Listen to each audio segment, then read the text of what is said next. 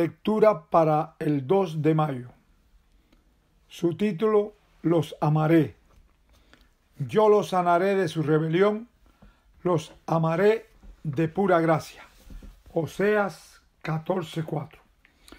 Una mujer me contó la amarga experiencia que vivió durante una tarde plomiza en una concurrida ciudad latinoamericana.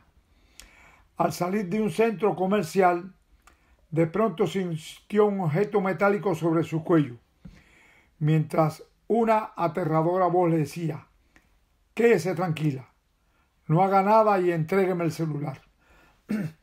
Entre ese fatídico instante y el momento en que el atracador tomó posesión de su teléfono, una inmensa ola de pensamiento comenzó a rondar por su mente. Me aseguró, Pastor, pensé que ese sería mi último día de vida. Entonces me pregunté si le había dicho a mis padres, a mis seres queridos, a mis amigos, cuánto los amo. En ese momento tomé la decisión de expresarle mi amor cada día. Precisamente porque somos hijos de la muerte, porque eso que llamamos vida es una experiencia muy frágil y fugaz que se puede esfumar en el momento menos pensado. Nuestro bondadoso Dios no deja pasar un día sin hacernos saber cuán grande es su amor por nosotros. Quizá podríamos suponer, bueno, Dios ama a la persona que fue atracada, pero no ama al atracador. Pero nos equivocamos, porque los dos son amados por el Padre Celestial. En el libro del profeta Isaías, el Señor declaró, los amaré de pura gracia. Esa promesa le fue dada a Israel cuando la nación se hallaba sumergida en una espantosa idolatría. Los descendientes de Abraham se habían rebelado contra Dios, habían quebrantado la ley divina y habían concertado alianzas impías con naciones extranjeras.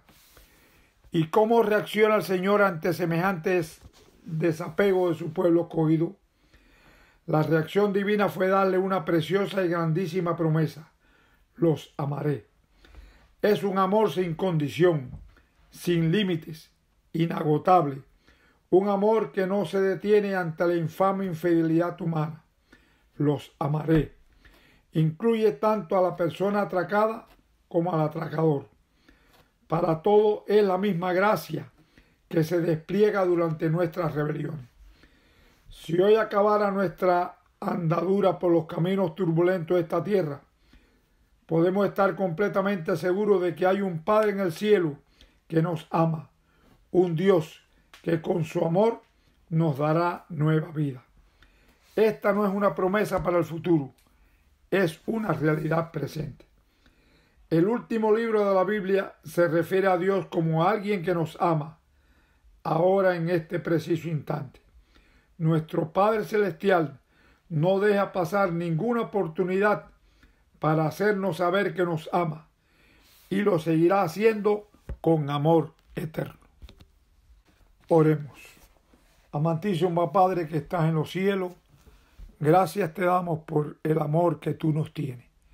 Ayúdanos, Señor, a siempre corresponder a ese amor y podamos, Señor, estar siempre fiel, porque tu amor es eterno y siempre está ahí para cada uno de nosotros.